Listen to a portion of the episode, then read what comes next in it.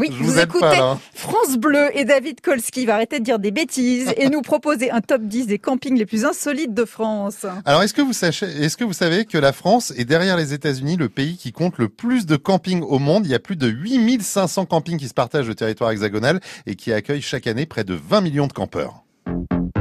Ça vous rappelle quelque chose cette musique Top 10 des campings les plus fous. On part tout d'abord du côté de Fréjus dans le Var au camping Domaine du Colombier. Alors ce qui est bien c'est qu'ils ont trois villages à thème. Ils ont la partie village africain où on a des vraies cases en bois avec plein d'objets qui viennent directement d'Afrique. Euh, le village polynésien ou encore le village des Malibu. Donc là c'est plutôt des cottages, petites maisons en bois avec euh, jacuzzi euh, Il privatif y a tout. Pamela Anderson ou C'est pas pas mal ça. Non, il n'y a pas Pamela Anderson qui est comprise. En neuvième position euh, des euh, campings les plus originaux, il y a le village de Roulotte de Mondière. Alors ça, ça se trouve en Corrèze, euh, village de roulotte ancienne en bois mais ultra confort.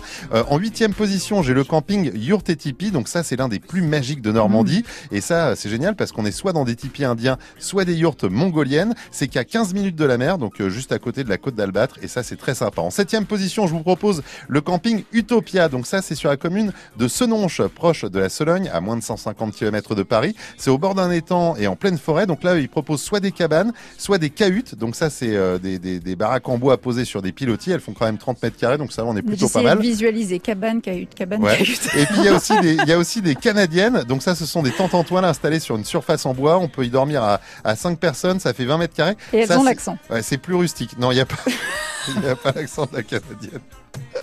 Et puis en sixième position, euh, il y a le camping Les Alicours Resort. Alors là, attention, c'est du camping 5 étoiles. Donc Ah c'est oui. situé au sud d'Orléans, dans le Loir-et-Cher, en région centre, en pleine nature. Loir-et-Cher, 60 hectares. Ouais, bah, il y a beaucoup de camping. Euh, on y trouve plein de choses, notamment une plage aménagée qui borde la lagune, un grand espace de balnéothérapie. Ouais, il y a vraiment une lagune. vraiment une lagune. Ouais, ouais, vraiment. Il y a un étang et tout. Et euh... vous me faites rigoler aussi. Alors on peut soit y installer sa tente ou louer un mobilhome et vous aurez également le choix de dormir éventuellement dans, dans des arbres puisqu'ils ont huit cabanes directement dans les arbres. Euh, voilà donc ça c'est cool si vous voulez manger avec les, les petits oiseaux euh, le matin le petit déjeuner.